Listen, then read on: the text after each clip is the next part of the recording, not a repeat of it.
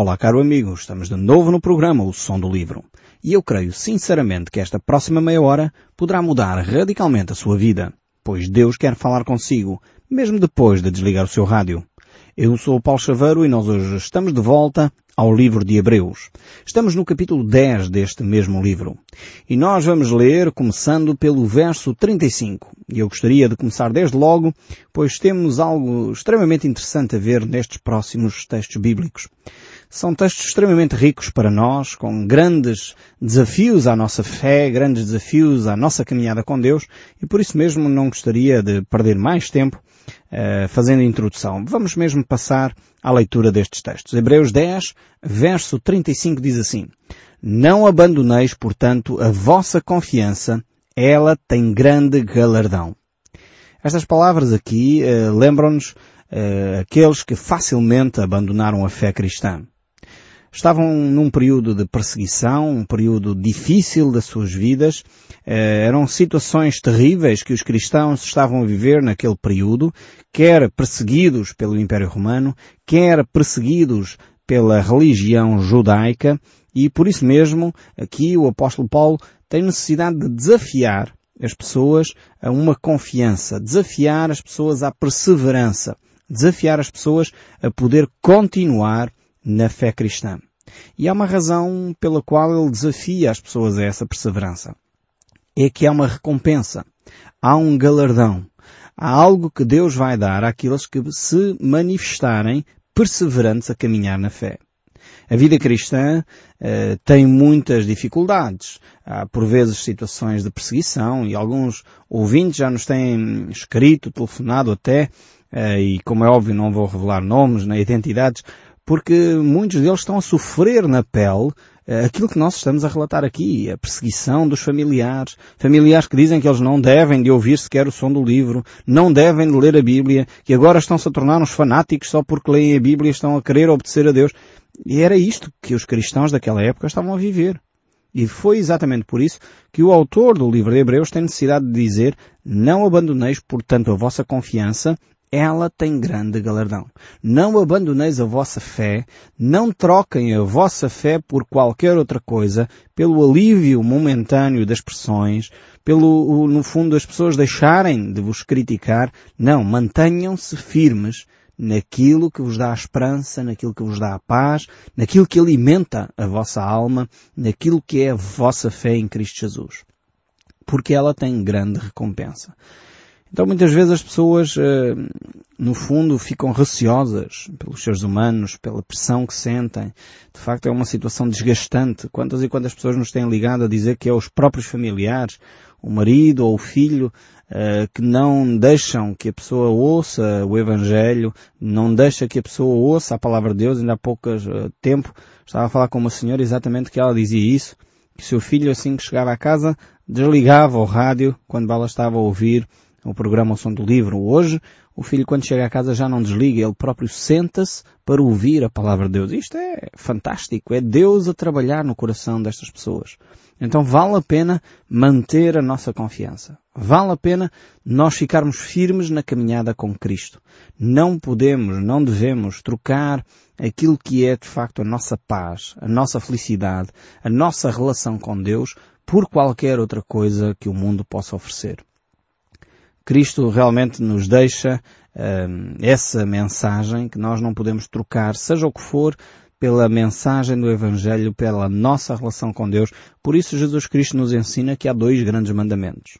O primeiro é amar a Deus acima de todas as coisas. E depois o segundo é amar ao próximo como a nós mesmos. Então estes são os dois grandes mandamentos. Nós não podemos amar a Deus acima de qualquer outra coisa nem que seja a paz, nem que seja uh, o bem-estar. Nós não podemos amar a Deus acima de qualquer outra coisa. A nossa relação com Deus tem de ser a prioridade. E é isso que o texto bíblico mais uma vez nos desafia. Porque a nossa relação com Deus é eterna. A nossa relação com Deus não é temporária. Não tem a ver só com uma religião.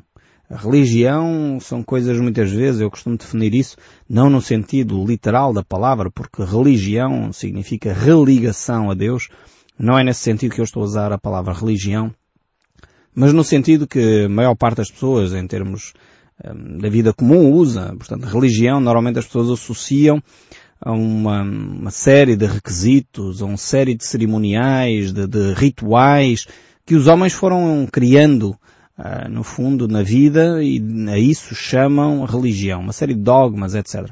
Portanto, quando eu me refiro aqui à religião, estou-me a referir a essa mentalidade comum do povo, normal, da sociedade, uh, quando falo em religião, que é um conjunto de dogmas, um conjunto de doutrinas, um conjunto de regras, um conjunto de cerimónias a que as pessoas sejam religião, chamam religião. E muitas vezes é religião cristã ou não cristã, outro tipo de religiões. Mas nada se pode comparar com a relação com Cristo. Até podemos ter uma religião que se diz cristã. Mas no fundo, podemos ter essa religião dita cristã e não ter relacionamento com Cristo. Quantas e quantas pessoas vão às igrejas, vão às comunidades em busca dessa relação com Deus e não têm essa relação com Deus. Dependem do pastor, dependem do bispo, dependem do padre, dependem do líder religioso lá da comunidade para ter uma ligação com Deus. E a Bíblia diz que todos nós, em Cristo Jesus, podemos ser sacerdotes reais. Podemos e somos um povo santo. Um povo de propriedade exclusiva de Deus. Deus quer ter um relacionamento pessoal consigo. É por isso que Jesus ensina em Mateus capítulo 6, eu cito várias vezes este texto, porque eu creio que é um, um dos problemas da nossa sociedade.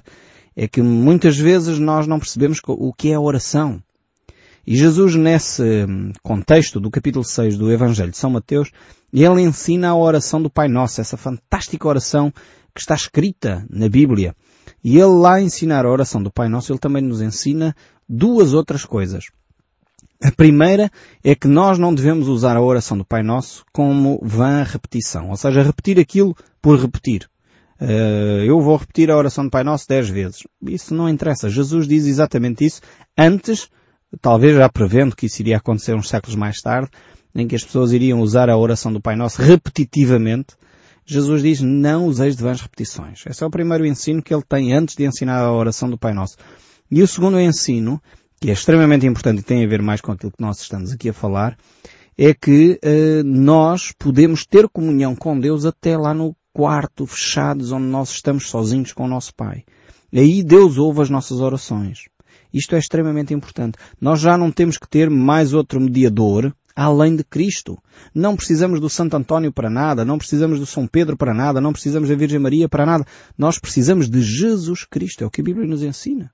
Agora, não vamos desprezar, como é óbvio, essas figuras históricas tão importantes para nós, que nos deixaram um legado tão profundo, tão sério, um compromisso com Deus tão elevado. Temos que seguir o seu exemplo, mas não usá-los como intermediários. Percebem agora a diferença?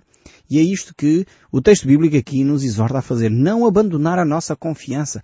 Não misturar religião com relação com Deus. Precisamos sim compreender que a nossa fé deve ser alicerçada em Cristo e não nos devemos demover dela, mesmo que sejam os familiares a tentar fazê-lo. Temos que ter muita atenção a esses aspectos. Isso não quer dizer que vamos nos tornar rebeldes, isto não quer dizer que vamos criar agora uma tensão, mas devemos ficar firmes. Como dizia o apóstolo Pedro, importa mais obedecer a Deus que aos homens. E isso nós devemos ter eh, em mente quando ouvimos textos como estes. Agora, temos que também ao mesmo tempo manifestar, e como diz o apóstolo Paulo, ganhar, se é um problema com o cônjuge, ganhar o cônjuge pelo exemplo, mais do que por grandes discursos. E, acima de tudo, devemos manter-nos então firmes na nossa fé, não abandonando a nossa fé. E é isso que o texto bíblico nos exorta. Não devemos abandonar a Cristo e voltar para o mundo o texto bíblico nos mostra, havia naquela altura uh, um homem que de facto uh, tipifica este tipo de comportamento, que é Demas. E o apóstolo Paulo diz, Demas amando o presente século nos abandonou. Nós como cristãos não devemos uh, viver desta forma, não devemos abandonar o Evangelho, não devemos abandonar o estudo da Palavra de Deus, devemos sim continuar a caminhar, porque, como diz o texto bíblico, não abandoneis, portanto, a vossa confiança ela tem grande galardão, ela tem grande recompensa.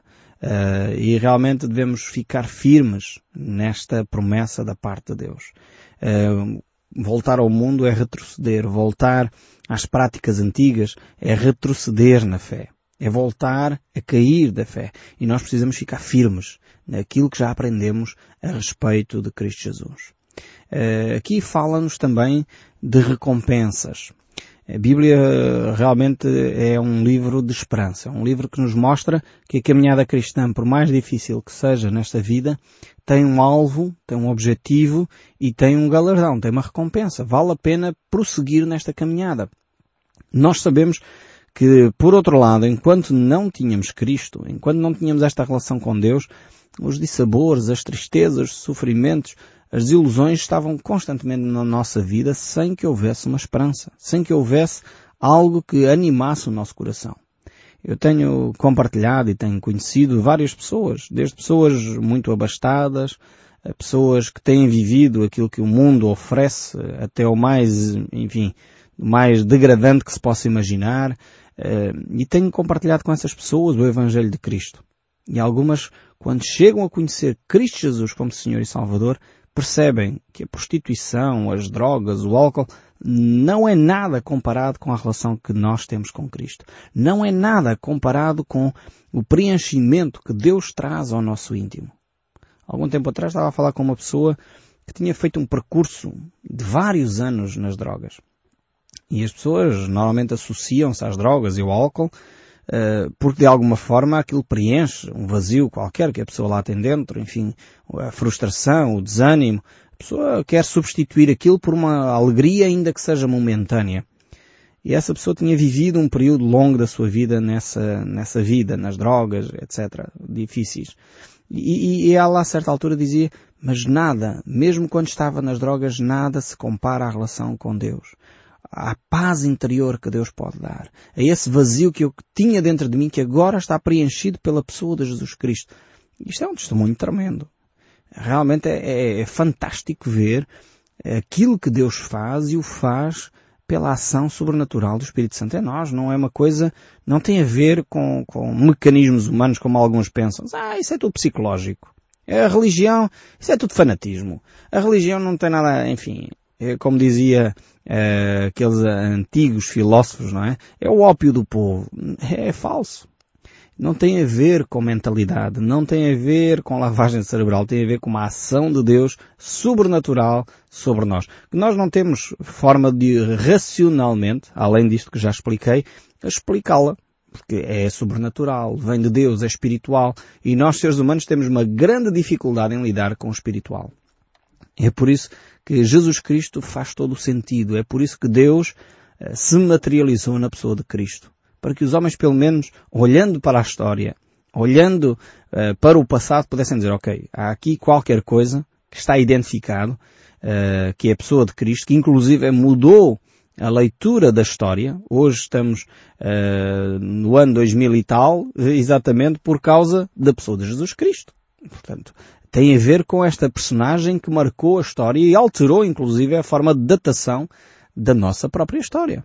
É impressionante como uma personagem, eh, durante três anos, porque o Ministério de Jesus foram três anos, eh, marcou tanto uma sociedade, marcou tanto gerações, marcou tanto vidas durante séculos e séculos. Isto não é normal, isto não é, não é humano. É óbvio que é espiritual, é de Deus, é alguma coisa que nós não podemos controlar, nem, nem alguma coisa que nós podemos palpar num certo sentido. Tem a ver com a ação sobrenatural de Deus em nós. Então vale a pena prosseguir, vale a pena ficar confiante uh, nessa fé que Cristo coloca no nosso coração porque ela não só tem já um galardão agora presente, ela não só tem agora recompensa imediata, mas também ela terá no futuro essa recompensa. É exatamente esse galardão que Jesus Cristo quer oferecer a cada um de nós. Uh, nós sabemos uh, que, depois uh, nós vamos ver isso mais para a frente, no próximo capítulo 11, nós sabemos que algumas personagens abandonaram tudo para poder abraçar a fé. Por exemplo, Moisés, um homem fantástico, um dos maiores líderes da nação de Israel, ele abandonou o trono do Egito, ele abandonou as vantagens que tinha no palácio do Egito, e o Egito daquela altura, enfim, era só a maior superpotência eh, que existia no mundo. Portanto, estamos a falar do país mais desenvolvido da sua época, portanto. E nesse sentido, Faraó, portanto, seria o presidente do maior país do mundo, imagino você qualquer, o país que você mais admira, e Faraó seria o presidente desse país. E Moisés era um dos elementos próximos daquela corte. E ele abandonou isso por amor de Deus. Uh, o próprio apóstolo Paulo, uh, quando se viu diante da morte, ele declarou, acabei a carreira, guardei a fé, desde já a coroa da justiça me está guardada. Não só para mim, mas para todos que aguardam a sua vinda. E diz mais, ele diz assim, sede firmes e constantes, sempre abundantes na obra do Senhor, sabendo que o vosso trabalho não é vão no Senhor. Então há recompensa para todos aqueles que se mantêm firmes na sua fé. Você se ficar firme na sua fé, a promessa de Deus é que Deus irá recompensá-lo. Vale a pena ficar firme. Não, não abandone, não desista, porque a desistência são para os fracos. Agora, para aqueles que realmente são alicerçados em Cristo, aqueles que são fortalecidos pela pessoa de Jesus Cristo, esses receberão galardão. E é isso que o texto bíblico aqui nos desafia de uma forma tremenda. Uh, e Jesus, o próprio Jesus, tem uma frase tremenda sobre isto quando ele fala acerca da vida, como gastamos o nosso tempo, como gastamos uh, a nossa vida no fundo. Ele começa por dizer que até quando nós damos um copo de água fria a um dos seus pequeninos, é como se estivéssemos a fazer ao próprio Senhor Jesus Cristo. E isso teria recompensa. E depois Jesus ainda vai mais longe e diz o que vale no fundo a vida. Eu creio que nós só conseguimos responder cabalmente a esta pergunta de Jesus quando estamos uh, num funeral e na perda de um ente querido, alguém muito próximo. Aí nós ponderamos seriamente sobre o valor da vida o valor da perda de uma alma. E Jesus diz, o que vale ao homem ganhar o mundo inteiro e perder a sua alma? Ou o que daria o homem em troca da sua alma? Realmente são perguntas que devem ecoar no nosso íntimo. E é nestes momentos, quando nós estamos perante a morte, é nestes momentos, quando nós estamos na perda de alguém que nos é próximo, que nós ponderamos sobre estas perguntas. E vale a pena realmente eh, nós darmos uma resposta cabal a esta pergunta. O que vale o homem ganhar o mundo inteiro? O que vale ter fortunas? O que vale ter fama? O que vale ter eh, o que quiser? Se perder a sua alma. Na hora da morte, eh, nós temos que ponderar sobre isto. Mas como muitas vezes nós às vezes não sabemos quando a morte chega, é uma das realidades que nós temos, não sabemos quando ela chega, nós temos que nos preparar. É por isso que Jesus Cristo diz, não abandonem a vossa confiança. Fiquem firmes na vossa fé. Vale a pena prosseguir porque a alma vale o mundo inteiro. A alma vale o mundo inteiro. Foi por isso que Jesus Cristo deu a sua vida para que a nossa alma pudesse ter vida eterna. E ainda o verso 36, o capítulo 10, verso 36 do livro de Hebreus diz, com efeito tendes necessidade de perseverança para havendo feito a vontade de Deus, alcanceis a promessa. A Bíblia fala constantemente desta ideia. Perseverança. É uma palavra-chave, uma palavra importantíssima para a nossa uh, caminhada com Deus. Perseverança. E aqui o texto bíblico mostra como ela, ela é fundamental para alcançarmos a vontade de Deus. Uh, muitos são, por natureza, ou não encaram por natureza, o cristianismo como algo, enfim, sério, algo que vale a pena. Essencialmente, creio eu, eh, por muitos maus testemunhos que têm sido dados em nome de Cristo.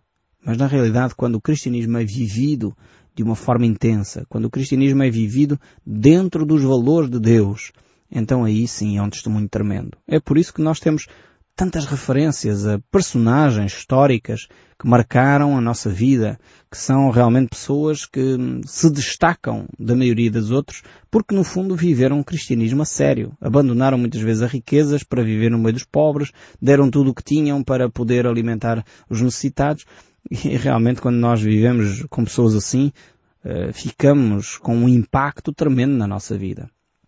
E quando a pessoa vive exatamente o contrário, à procura dos seus interesses, à procura de riqueza, à procura de fama, esquecendo-se dos valores cristãos, isso é um péssimo testemunho. Jesus contou uma história parecida com isso. Um homem que queria construir mais e mais, queria ganhar mais e mais, eh, até que eh, realmente já tinha tudo o que queria e ele pensou, bem, vou ainda construir uns celeiros maiores para arrecadar a minha fortuna e viver tranquilo. E Jesus diz, louco, esta noite te pedirei a tua alma e o que tens amealhado para quem será. Às vezes as pessoas não percebem que o trabalhar a vida inteira para ganhar algum dinheiro não é objetivo nenhum na vida. temos que ter um objetivo de alimentar a nossa alma, de preencher o vazio que só Deus pode preencher. E não há dinheiro nenhum no mundo que possa comprar essa experiência com Deus. Por isso, com efeito, tendes necessidade de perseverança, para que, havendo feito a vontade de Deus, alcanceis a promessa. Isto é tremendo, este texto da palavra de Deus. E o texto ainda segue. Segue a dar-nos, eh, de facto, referência. Diz o verso 37, porque ainda dentro de pouco tempo, aquele que vem virá e não tardará. Ou seja, a pessoa de Jesus Cristo está prometida a vinda dele. Uh, e é por isso que ele nos desafia esta caminhada com Deus. E é por isso que também o próprio Jesus, quando estava entre nós na sua oração sacerdotal em João, o Evangelho de João, capítulo 17, ele diz, e a vida eterna é esta, que te conheçam a ti, o único Deus verdadeiro e a Jesus Cristo a quem enviaste. Este é um propósito de vida nobre. Este é um propósito de vida digno conhecer a Deus, o único Deus vivo e verdadeiro, e a Jesus Cristo, a quem Ele enviou. Uh, realmente é, é o desafio que Deus tem para a nossa vida. Este é um propósito que eu creio que você poderia investir toda a sua vida, porque Deus é tremendo. E, e, Deus é enorme, Deus é eterno, Deus é grande. Por isso levaria a nossa vida toda e mais alguma para nós começarmos a conhecer quem Deus é. Mas como Deus sabe as nossas limitações, Ele deixa-nos um desafio. E é por isso que no verso 38 aqui do livro de Hebreus, no capítulo 10, ele diz, Todavia, o meu justo viverá pela fé. Ou seja, este conhecimento de Deus, este relacionamento com Deus só é possível por meio da fé. Porque sem fé é impossível agradar a Deus.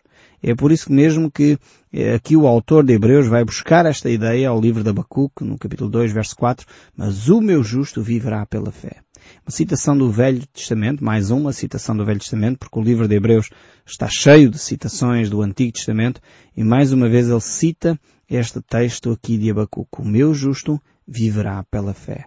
E eu espero sinceramente que você possa começar a viver mais e mais pela fé deixando que Deus continue a trabalhar no seu coração e dessa forma você experimenta a vontade de Deus que é boa, perfeita e agradável. E eu espero sinceramente que o som deste livro continue a falar consigo, mesmo depois de desligar o seu rádio. Que Deus o abençoe ricamente e até ao próximo programa.